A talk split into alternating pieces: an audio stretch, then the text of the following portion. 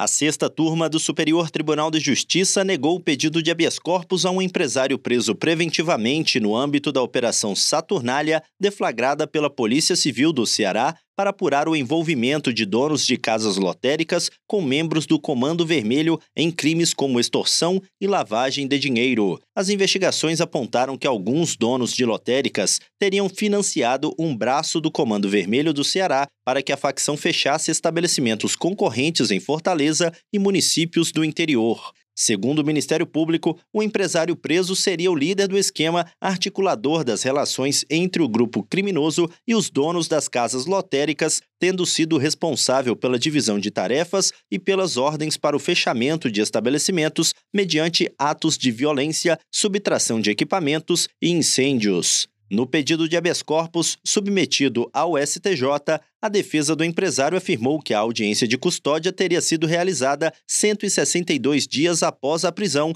e ainda não estaria concluída. Além disso, o preso seria réu primário e não teria antecedentes criminais. Ao negar o pedido de habeas corpus, o relator, ministro Rogério Schietti Cruz, citou precedentes do STJ e do Supremo Tribunal Federal no sentido de que a não realização da audiência de custódia não é suficiente por si só para tornar nula a prisão preventiva quando observadas demais garantias processuais e constitucionais. O ministro destacou ainda a gravidade da conduta imputada ao empresário, a sua suposta posição de liderança no esquema criminoso e o grau de violência dos atos atribuídos ao grupo.